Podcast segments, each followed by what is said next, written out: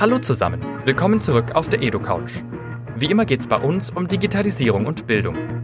Heute sprechen wir darüber mit Dr. Nils Weichert. Er ist Politikwissenschaftler und Vorstand des Forums Bildung Digitalisierung, ein Zusammenschluss von sieben großen deutschen Stiftungen. Wir sprechen mit Nils Weichert darüber, zu welchem Zweck das Forum Bildung Digitalisierung gegründet wurde und welche Aufgabenfelder gerade besonders wichtig für diese Initiative sind. Außerdem verrät uns unser Gast, was zeitgemäße Bildung für ihn bedeutet und wie er seiner Oma seinen Job erklärt. Wer wissen will, wie sich Nils Weichert in den sozialen Netzwerken über aktuelle Bildungsthemen informiert, sollte auf jeden Fall dranbleiben. Noch kurz zur Info. Die EduCouch ist ein Format des Instituts für digitales Lernen. In dieser Ausgabe mit freundlicher Unterstützung der Cornelsen Emburg GmbH und des Forums Bildung Digitalisierung, auf dessen Konferenz wir das Interview aufgezeichnet haben. Das Interview führte diesmal Benjamin Heinz. Und jetzt viel Spaß beim Zuhören.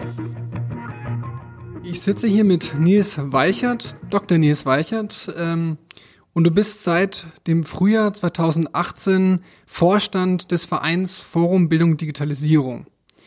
Ähm, ich war vorher jetzt in diesem Pressegespräch und da wurde auch nochmal ganz gut ähm, eigentlich auch die Einmaligkeit dieses Vereins skizziert.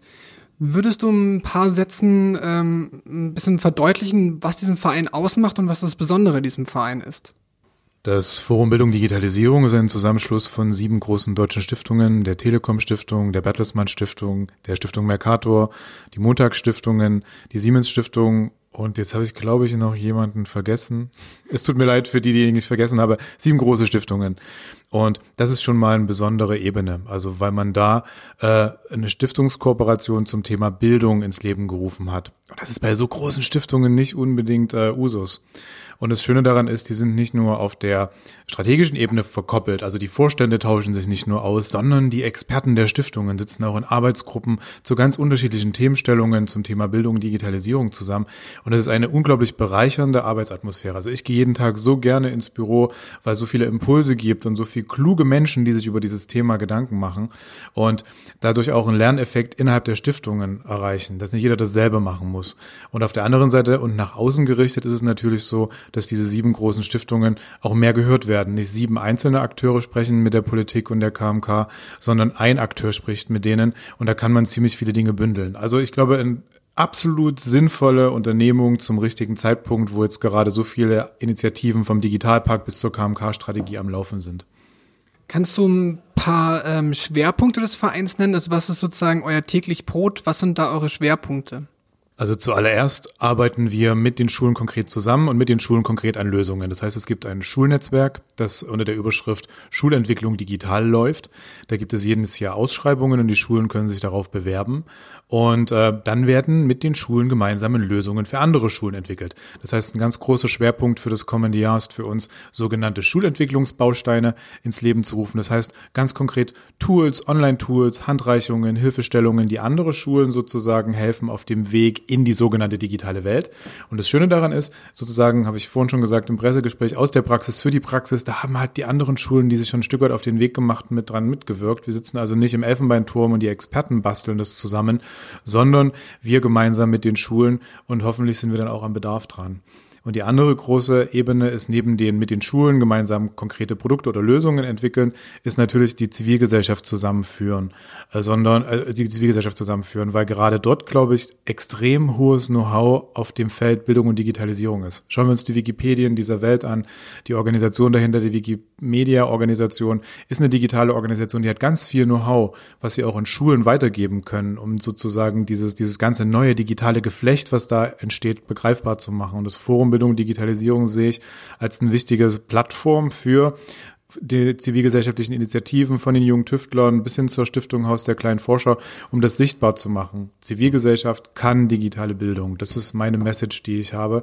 Und das ist auch nicht unbedingt äh, sozusagen bisher gang und gäbe, die Zivilgesellschaft in die Schulen zu lassen. Insofern ist damit dritter Schwerpunkt natürlich auch ein Plädoyer für die Schulen und für die Politik verbunden, zu sagen, hey, wir haben exzellente Schulen, wir haben exzellente Zivilgesellschaft, jetzt sollten wir die auch mal zusammenbringen und dafür muss es Raum geben, Geld geben und Zeit geben. Das wäre super, wenn es gelingt. Mal ein bisschen persönlich gefragt, wenn es deine Oma fragen würde, du Nils, äh, was machst du eigentlich da den ganzen Tag? Wie sieht denn dein Alltag aus? Wie würdest du deiner Oma antworten? Ich hätte große Schwierigkeiten, das meiner Oma zu erklären. Äh, in erster Linie würde ich wahrscheinlich sagen, Schulen haben sich in den letzten Jahrzehnten, man könnte fast Jahrhunderten sagen, nicht wesentlich weiterentwickelt. Wenn man sich Bilder anschaut von schulischen Lernstrukturen im Mittelalter, wo noch die Klosterschulen, innere und äußere Klosterschulen da waren, wenn man sich anschaut, wie das dann später in den Volksschulen des späten 19. Jahrhunderts praktiziert wurde, Frontalunterricht, an der Kreidetafel, frontale Wissensvermittlung in 45 Minuten Zyklen. Da würde ich meine Oma sagen, das ist nicht mehr zeitgemäß. Wir brauchen eine neue Lösung und an diesen Lösungen arbeite ich den ganzen Tag, uns zu überlegen, wie wir aus dem 45-Minuten-Zyklus rauskommen, sondern Projektunterricht in den Vordergrund stellen, wie wir vielleicht auch Schule vom Raum her neu denken können. Also nicht mehr in so kleinen Kästchen, wo 20 Kinder zusammensitzen, sondern in offenen, großen Lernräumen miteinander streiten und diskutieren. Und äh, würde meine Oma sagen, dass ich hoffe, dass durch meine Arbeit vielleicht ein Stück weit Bildung besser werden kann, sich Schule öffnen kann und wir einen Schritt ins 21. Jahrhundert gehen. Ich habe ja schon am Anfang des Interviews erwähnt, dass wir hier ähm, im Backoffice, habe ich glaube ich nicht erwähnt, wir sitzen hier im Backoffice eurer Konferenz Bildung und Digitalisierung, die jetzt glaube ich im dritten Jahr ist, diese Konferenz und wird immer jedes Jahr immer größer. Dieses Jahr war es ja auch schon im Vorfeld ausverkauft. Ich habe mich nur rein sneaken können, weil ich die Edo-Couch hier mache. Das heißt, ich hatte Glück, äh, auch dabei zu sein. Was war euch denn bei der Planung und der Gestaltung der Konferenz besonders wichtig, zum einen? Und was ist vielleicht auch das Besondere an dieser Konferenz? Wir haben die Neudeutsch, das könnte ich meine Oma jetzt nicht erzählen, aber als Hub-Konferenz angelegt, also als eine Netzwerkkonferenz, die auch nur mit der Hilfe einer vielfältigen Partnerlandschaft äh, überhaupt umsetzbar war in dieser Form. Das heißt, wir haben nicht nur einen öffentlichen Aufruf gemacht, beteiligt euch mit Programmbeiträgen, sondern haben dann die Partner selbst auch noch einbezogen, um das zu kuratieren, also um zu entscheiden, was sind denn gute Beiträge, was wollen wir drin haben, was kann rausgehen. Also sozusagen bei der Programmgestaltung waren Partner äh, von Anfang an mit involviert. Äh, und darüber hinaus natürlich sind sie auch hier vor Ort. Das heißt also, sie haben äh, Informationsstände, sie, sie gestalten das Rahmenprogramm zur Konferenz. Da gab es Hospitation bei Startups, in Schulen und sozusagen dieser, dieser Impuls, gemeinsam digitale Bildung zu gestalten, steht im Zentrum. Du bist ja eigentlich promovierter Politikwissenschaftler.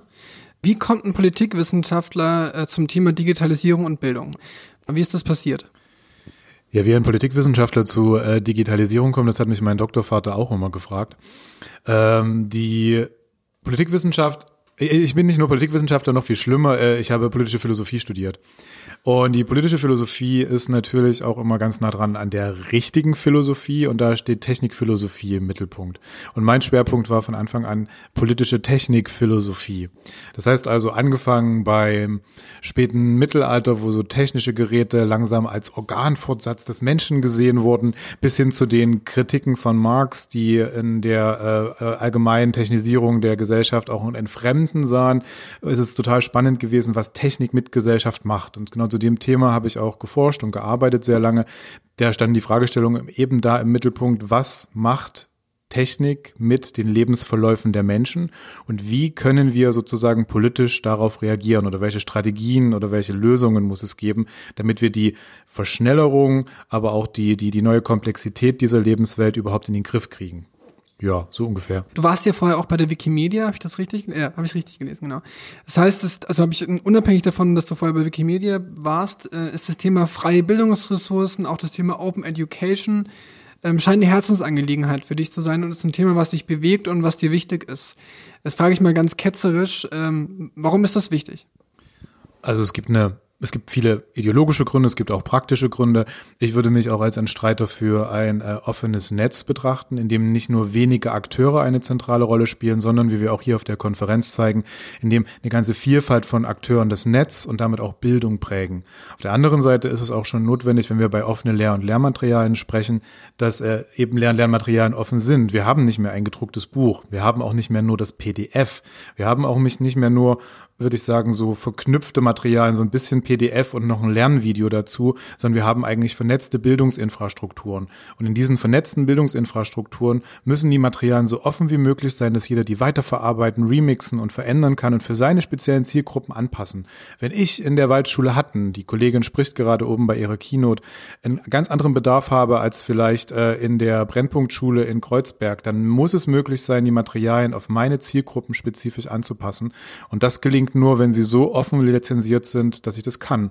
Und deswegen wäre mein Plädoyer tatsächlich, äh, dass das auch für die Finanzierung von Lehr- und Lernmaterialien in den Vordergrund gerückt wird.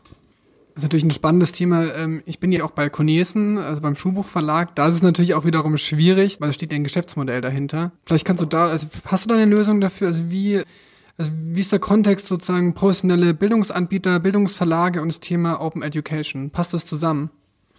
Das passt ganz wunderbar zusammen. Da muss ich natürlich ein bisschen das Geschäftsmodell ändern, aber ich glaube auch, das wird äh, sich in diese Richtung verändern müssen. Denn Content ist das eine und Open Educational Resources beziehen sich ja nur auf den Content und den Inhalt, der unter einer freien Lizenz steht. Das so anzuordnen, dass es methodisch didaktisch für verschiedene Kompetenzstufen, für verschiedene Fächer klappt, das ist weiterhin Know-how der Verlage. Die haben den Goldstab, dieses Wissen sozusagen, das umzusetzen. Und insofern können die doppelt davon profitieren, wenn Politik verstärkt in Open Educational Resources investiert, stehen da im Prinzip auch kostenlose Content-Varianten zur Verfügung, die man innerhalb Plattform, in neuen Tools, in schönen innovativen Lern-Lehrarrangements beispielsweise für inklusivere Bildungsansätze nutzen kann. Das wäre total toll. Also nicht mehr selber alles entwickeln, sondern auf ganz viel zurückgreifen und das einfach nutzen für die eigenen äh, Produkte dann im Endeffekt. Auf Twitter wird darauf hingewiesen, dass der Begriff Hashtag digitale Bildung auch ein bisschen kurz greift, weil es ja auch nicht immer darum geht, eins zu eins alles zur Digitalisierung. Nicht alles, was irgendwie analog ist, ist gleich schlecht, sondern es, da gibt es ja das Plädoyer auch für zeitgemäße Bildung. Dieser Hashtag kursiert ja auch auf Twitter. Was wäre denn für dich persönlich ähm, zeitgemäße Bildung? Also die Kritik ist völlig berechtigt. Ähm, der Nachteil von Twitter ist natürlich wie von jedem, wie von jeder Aufstellungssystematik auch an Bibliotheken, dass wir natürlich erstmal so eine eingefahrene Registratur haben, nach der man gut suchen kann. Hashtag digitale Bildung lässt sich halt gut suchen und äh, da kommen dann die vielfältigen Beiträge.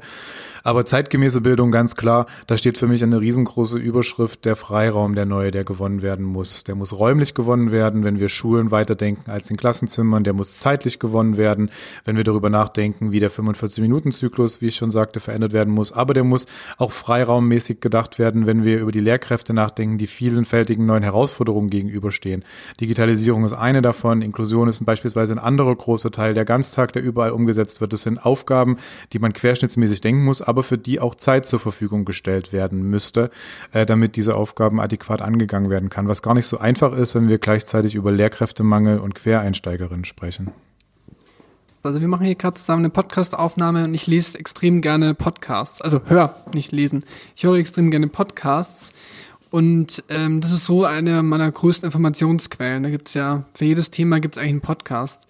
Dann lese ich extrem gerne Newsletter und das ist auch so eine Art von, also Fachnewsletter, was das interessiert mich einfach, da habe ich viel abonniert. Gibt es ähm, bei dir Inspirationsquellen, die bei der täglichen Arbeit für deine tägliche Inspiration helfen und kannst du unseren Hörern da Tipps geben? Also wenn es um den Austausch äh, in der Community geht, dann würde ich immer sagen Twitter, Twitter, Twitter, äh, weil man dort äh, auf gute Links stößt, auf interessante Papiere. Ansonsten habe ich natürlich den unglaublichen Vorteil, innerhalb des Forums Bildung Digitalisierung zu arbeiten. Das heißt, ich bin jede Woche auf so vielen Veranstaltungen und treffe mit ganz, ganz tollen Menschen zusammen, die mit mir diese Informationen teilen. Das heißt, da stoße ich dann die Kollegin äh, Birgit Eickelmann, Professorin aus Paderborn, äh, die mir dann ihre Beiträge schickt, die sie in einem Fachmagazin für die Schulentwicklung, also für ein Verwaltungsfachmagazin äh, zum Thema Schulentwicklung äh, geschrieben hat, was ich sonst nie selbst lesen würde und plötzlich darauf stoße. Insofern bin ich tatsächlich echt privilegiert. Ich würde aber auch sagen, abonniert Newsletter, da bin ich ganz bei dir. Das Forum Bildung Digitalisierung hat den digitalen Dienstag, wo wir versuchen, die Informationen zu diesem Thema aufzuarbeiten jede Woche. Äh, und äh, tatsächlich bin ich wirklich ein Social Media Freak. ja. Also ein Plädoyer für Twitter, Social Media und vielleicht auch als Tipp, es gibt ja diese Show Notes beim Podcast, da werde ich auch nochmal einen Link zu eurem äh, Newsletter reinpacken. Ähm, genau, sehr gut. Ähm, wir haben immer am Schluss äh, so eine letzte Frage, ähm, wo es um so ein persönliches Statement geht oder so ein Credo. Ähm, es darf gerne motivational sein, es darf aber auch gerne sozusagen kritisch sein. Was würdest du gerne unseren Hörern als Leitspruch oder Leitsatz mit auf den Weg geben? Leitsatz für welchen Bereich? Digitale Bildung oder zeitgemäße Bildung, wie wir äh, im Interview gelernt haben. Oder auch ähm, das Leben in der digitalen Welt, wie kann man das äh, meistern? Weil es ist ja auch herausfordernd. Ein Plädoyer, was ich schon gesagt habe, natürlich den Freiraum schaffen, aber um Freiraum zu schaffen, brauche ich Mut. Ich glaube, mutig sein. Das ist auch das Motto der Wikipedia im Übrigen. Äh, aber mutig sein, Schritte zu gehen. meine, wir haben nicht die ganzen Konzepte, um zu sagen, wie wir Schule transformieren müssen, von heute über morgen nach übermorgen bis zum übernächsten Jahr. Aber wir können beginnen, die ersten Schritte mutig zu gehen, auch wenn vielleicht die Rahmenbedingungen noch nicht feststehen. Denn es sind nicht die fehlenden Infrastrukturen und es sind auch nicht die komplizierten Zuständigkeiten und Verantwortungen beispielsweise beim Bund und Land, sondern es ist das Mindset. Unser Mindset, was es ermöglicht, mit den neuen Bedingungen der digitalen Welt äh, also was es ermöglichen soll, mit diesen neuen Bedingungen der digitalen Welt zurechtzukommen. Und äh, für dieses äh, für dieses Mindset würde ich streiten, dass wir dafür an den Schulen kämpfen. Aber dafür braucht es an den Schulen oder bei den einzelnen Akteuren natürlich auch Mut, da irgendwie ganz auch schräge oder widersprüchliche oder kreative Schritte zu gehen. Mir ist gerade aufgefallen äh, bei der Durchsicht meiner Moderationskarten, dass ich äh, dreist äh, einfach eine Frage vergessen habe. Ähm, wir haben ja jetzt diesen Fall, dass äh, vor kurzem dieser Digitalpakt, worüber wir uns ja seit ein paar Jahren auch lustig machen, weil wir immer denken, wann kommt er denn? Wann kommen denn diese fünf Milliarden an? Jetzt ist das ja so, so wie es gerade eben aussieht, kommen die ja, diese fünf Milliarden. Ähm, wo siehst du denn da ganz konkret jetzt in der Umsetzung dann in den nächsten Jahren, wenn der jetzt kommt, äh, zum einen die Potenziale, aber auch vielleicht ähm, auch ähm, potenziell auch Gefahren. Also fünf Milliarden, das, die muss man ja auch richtig ausgeben. Also wo siehst du da äh, Potenziale, aber auch ähm, vielleicht auch die Gefahr, ähm, was mit dem Geld passiert? Ich glaube, es ist gut, dass er kommt. Es ist gut, dass Schulen auch dann Ressourcen haben oder Schulträger dann Ressourcen haben, um den Schulen Geld zur Verfügung zu stellen, damit sie äh, Whiteboards anschaffen, damit sie die technische Ausstattung in den Griff bekommen ähm, oder vielleicht auch ein bisschen Betreuung gewährleisten können. Ähm, was weiterhin nicht passiert, sind natürlich die äh, weiterführenden Konzepte, also das spielerische, widersprüchliche, das ganze, äh, also die ganze Komplexität des digitalen Zeitalters wird natürlich nicht mit einem Tablet oder einem Whiteboard gelöst. Äh, insofern ist, und das würde ich immer wieder betonen, äh, nach dem Digitalpakt, vor dem Digitalpakt, in dem man jetzt zusammensitzt und überlegt, was denn die nächsten auch finanziellen Schritte sind. Denn Lehrerinnen und Lehrer müssen qualifiziert werden. Äh, wir brauchen definitiv mehr Anstrengungen, um Quereinsteiger zu involvieren. Vielleicht sind da auch Digitalexperten dabei, die wir gut an Schulen gebrauchen können, weil die nochmal einen ganz neuen Spirit und eine ganz neue Perspektive einbringen. Also ich glaube, wir müssen auf allen Ebenen weiterdenken als nur bei der technischen Ausstattung, die jetzt durch den Digitalpakt gewährleistet wird. Ich hoffe ganz stark, ich meine, momentan vibriert alles nach Digitalisierung. Es sitzt das Digitalkabinett zusammen. Es wird eine Digitalstrategie verabschiedet, die uns morgen, glaube ich, mit 154 Seiten und 111 Einzelvorlagen Einzelvorhaben ereilt. Ich hoffe, bei den 111 Einzelvorhaben sind ein paar dabei, die sinnvoll in dem Bereich Bildung Akzente für die Zukunft setzen. Und wenn nicht, dann müssen wir weiter dafür streiten, dass das zukünftig passiert. Genau, dafür gibt es ja auch euren Verein. Aber ich habe mich selber gezwungen, ich möchte immer am Schluss eine persönliche Frage stellen. Ich habe zwar schon eine persönliche gestellt, aber mir ist gerade noch eine zweite eingefallen. Äh, mit wem würdest du gern mal entweder einen Kaffee oder ein Bier trinken oder mal im Aufzug stecken bleiben? Gibt es so eine Person, wo du sagst, mit denen hast du noch nicht gesprochen oder würdest du gern widersprechen? Hast du sogar schon gesprochen? Oder wer ist sozusagen der Person, äh, mit der du gern mal äh, ein Bierchen trinken willst? Mit dem ich lange nicht gesprochen habe und mit dem ich das sehr gern wieder tun würde, ist Hartmut Rosa, Professor in Jena ist er, glaube ich, hat dort den Lehrstuhl. Der hat unter anderem zu sozialer Beschleunigung in der auch digitalen Welt äh, habilitiert und äh, ist seit sehr vielen Jahren mit dem Thema Resonanz unterwegs.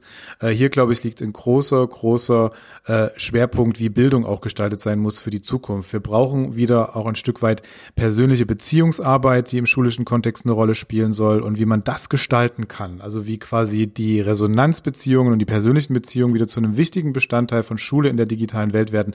Darüber würde ich mit Ihnen gerne bei einem langen, langen Kaffee reden. Ich danke dir, dass du dabei warst bei der EduCouch und ich wünsche noch eine erfolgreiche Konferenz. Bis bald. Das war's mit der EduCouch, dem Podcast zu digitalen Bildungsthemen. Wenn euch die Folge gefallen hat, freuen wir uns natürlich, wenn ihr unseren Podcast abonniert und teilt, damit ihr keine Folgen mehr verpasst und möglichst viele Leute davon erfahren. Und falls ihr Lob, Kritik, Anmerkungen und Wünsche habt, bewertet uns gerne auf iTunes und Co. oder schreibt uns. Die EduCouch ist ein Format des Instituts für digitales Lernen. In dieser Ausgabe mit freundlicher Unterstützung der Cornelsen Emburg GmbH.